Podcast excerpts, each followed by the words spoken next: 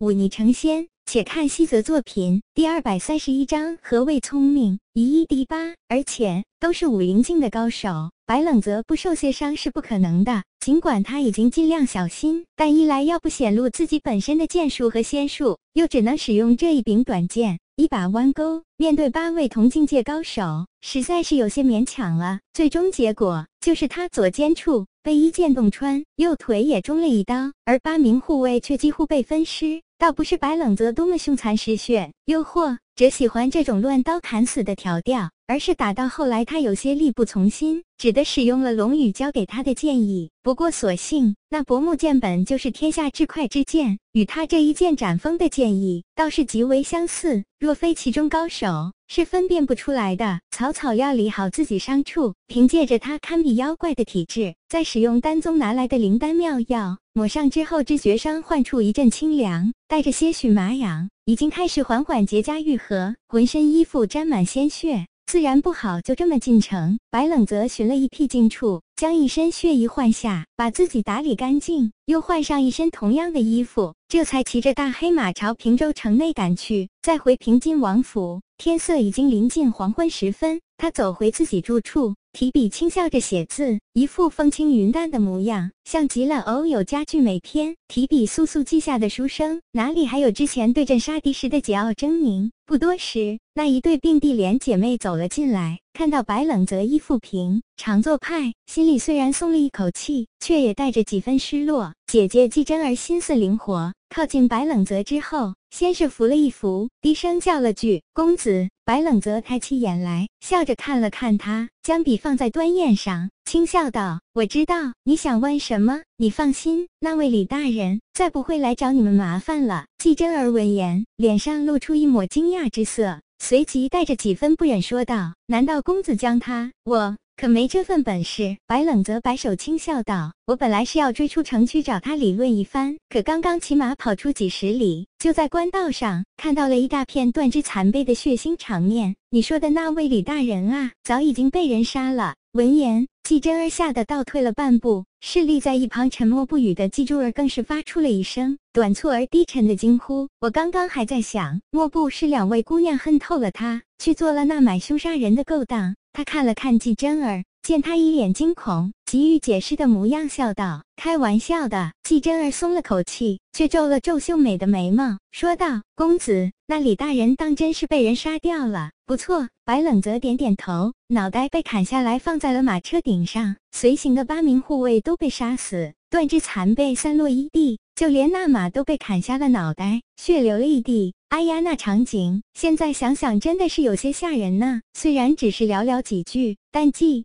家姐妹哪里见过这般惨绝人寰的场面，直吓得花容失色，更是生出一分恶心的感觉来。季真儿急促呼吸几下，压抑下心里的悸动，这才说道：“可是李大人毕竟是京都那边来的大官，死在了咱们平津之地，不会给平津王惹来麻烦吗？应该不会。”白冷泽重新提笔，淡淡说道：“凶案现场。”在平州城南几十里外，早就出了咱平津的范围，哪里会怪到我们头上？季真儿松了口气，低声道：“那便好，那便好。只是不知道是哪位侠士做了这的好事，虽然未必是可以为我姐妹出气，但既然受了人家恩惠。”若知道了，一定好好好谢谢人家的姑娘，倒是知恩图报。不过，我猜这位侠士一定不想让人知道自己的身份。白冷则转头轻笑，杀的毕竟是朝廷命官，若被人知道了，保不准会有人去报官，到时候等待他的可就是朝廷无休止的追杀了。季真儿微微喊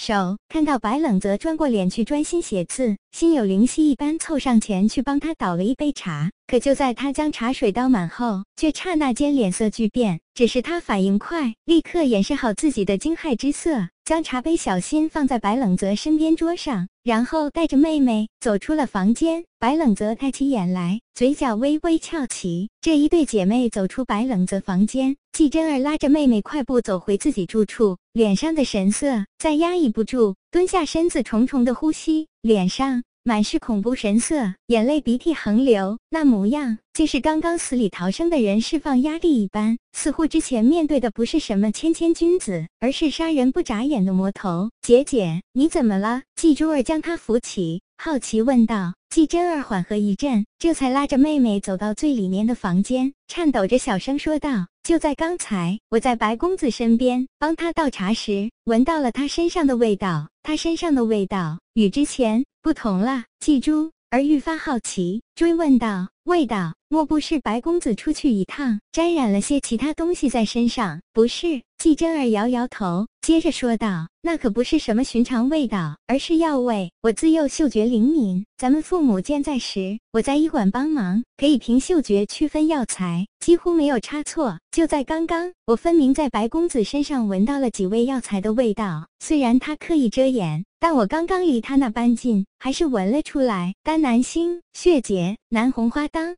龟、白芷、静心、菖蒲这些药材混合在一起，分明是极高明的外伤药。白公子他骑马出去一趟，回来却受了伤，难道那杀死李大人的竟是他？季真儿一脸胆怯地看了妹妹一眼，咬牙道：“你说，若白公子发现我知道了这一点，会不会会不会也杀了我们灭口？”季珠儿听到这话，短暂的惊讶过后。却笑着拉住自己姐姐的手，宽声抚慰道：“姐姐，原来你怕的是这个。你想啊，若白公子怕我们知道，大可以回来之后什么都不说，以我们常年在这深宅大院里的仆人身份，等知道这件事，早不知过了几年几月。他那般厉害的人物，既然告诉我们这些，想必是不怕我们发现的。再者说，虽然不知为何白公子。”要替我们出气，但人家毕竟是帮了我们姐妹的，姐姐怎么好这般猜忌于他？可万一他不想我们知道呢？万一他只是不小心被我发现？姐姐，